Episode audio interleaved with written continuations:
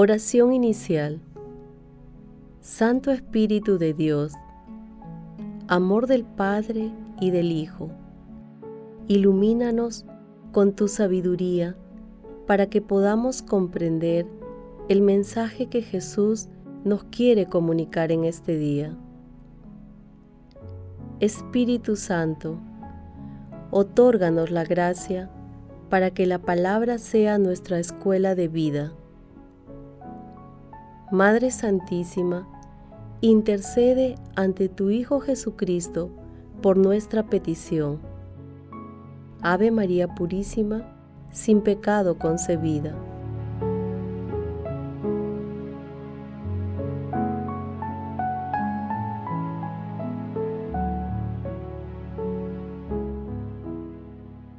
Lectura del Santo Evangelio según San Lucas, capítulo 10, versículo del 38 al 42. En aquel tiempo entró Jesús en un pueblo y una mujer llamada Marta lo recibió en su casa. Esta tenía una hermana llamada María, que sentada a los pies del Señor escuchaba su palabra. En cambio, Marta estaba atareada con todo el trabajo de la casa hasta que se paró y dijo, Señor, ¿no te importa que mi hermana me haya dejado sola en el servicio? Dile que me ayude. Pero el Señor le contestó, Marta, Marta, andas inquieta y nerviosa con tantas cosas, solo una es necesaria. María ha escogido la mejor parte y no se la quitarán. Palabra del Señor.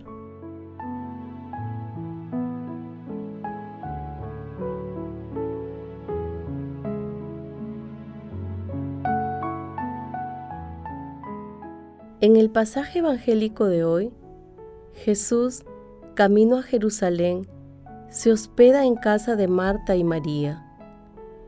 La hospitalidad de ellas presenta dos conductas bien marcadas la de Marta, que preparaba el alimento para nuestro Señor Jesucristo, y la de María, que escuchaba maravillada las enseñanzas de Jesús. En un momento, Marta reclama a Jesús para que María le ayude, considerando tal vez que las labores domésticas eran más importantes que escuchar las enseñanzas de nuestro Señor Jesucristo quizá porque como lo manifestó el maestro Dominico Eckhart, Marta tenía un crecimiento espiritual que combinaba su servicio con una vida en presencia de Dios. Es una interpretación que tiene un asidero realista en el Evangelio de San Juan, que se desprende de una conversación previa entre Marta y Jesús antes de que Jesús resucite a Lázaro, que es un hecho ocurrido antes de la visita de Jesús a la casa de Marta.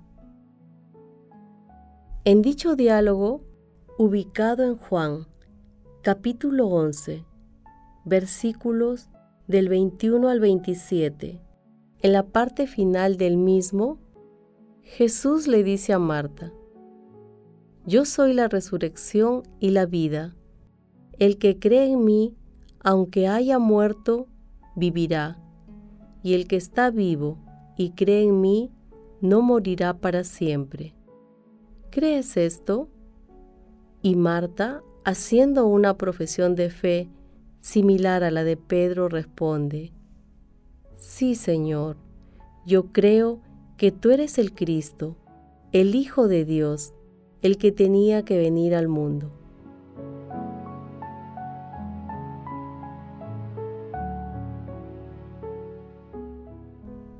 Meditación Queridos hermanos, ¿cuál es el mensaje que Jesús nos transmite el día de hoy a través de su palabra?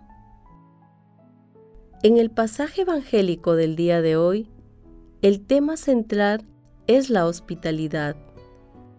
Específicamente, tener a Jesús como huésped en nuestros corazones y en nuestras vidas. Asimismo, nuestro Señor Jesucristo muestra su amor y ternura en la intimidad de una familia. Las dos actitudes, la de María y de Marta, son complementarias. En la misión de llevar el amor y la misericordia de Dios, son necesarias ambas actitudes, la de escuchar con fe la palabra y la de cumplirla, en íntima comunión con Dios. Ambas son necesidades reales, vitales para la acción misionera de las comunidades y de todos nosotros en nuestra existencia cotidiana. De esta manera, Jesús nos enseña que debemos vivir una profunda unión entre la vida contemplativa y activa. Los afanes de la vida muchas veces nos van alejando de la lectura de la palabra, de la contemplación y de la acción evangelizadora. Estemos alertas a estas situaciones, ya que el mundo promueve precisamente este alejamiento. Hermanos, a la luz de la palabra, respondamos de corazón. En nuestra vida, ¿otorgamos tiempo a la escucha de la palabra de Dios y a la acción evangelizadora a través de nuestras propias vidas? Que las respuestas a esta pregunta nos permitan contemplar la escucha con fe o lectura de la palabra con la acción, inspirada por el Espíritu Santo. Jesús nos ama.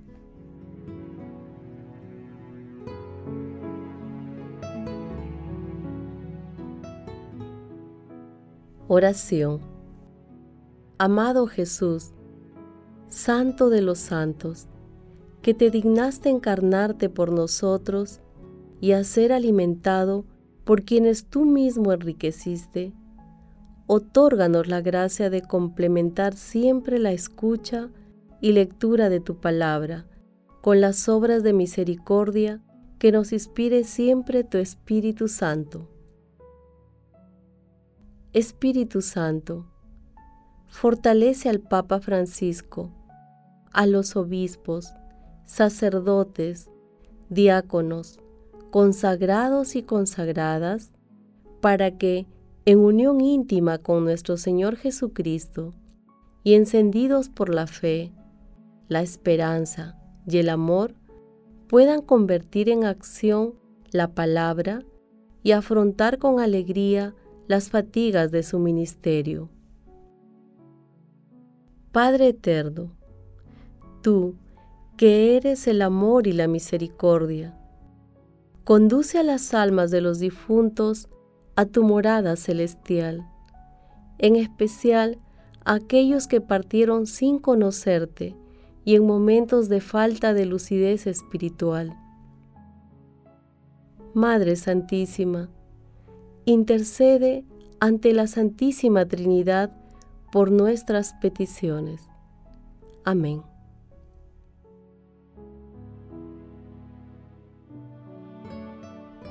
Contemplación y acción. Contemplemos a nuestro Señor Jesucristo con la profesión de fe de Marta, diciendo y repitiendo durante el día, Sí, Señor, yo creo que tú eres el Cristo, el Hijo de Dios, el que tenía que venir al mundo. Juan capítulo 11, versículo 27. Queridos hermanos, hagamos el propósito de leer e interiorizar diariamente la palabra de Dios y convertirla en acción evangelizadora a través de nuestra vida, en nuestra interacción con nuestros familiares, amigos, compañeros de trabajo, de estudios, en nuestras comunidades y por donde vayamos Asimismo, dejemos que nuestro Señor Jesucristo actúe en nuestras vidas a través de su Santo Espíritu glorifiquemos a Dios con nuestras vidas. Oración final. Gracias Señor Jesús por tu palabra de vida eterna.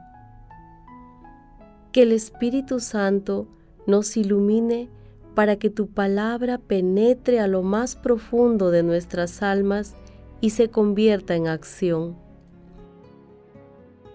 Dios glorioso, escucha nuestra oración.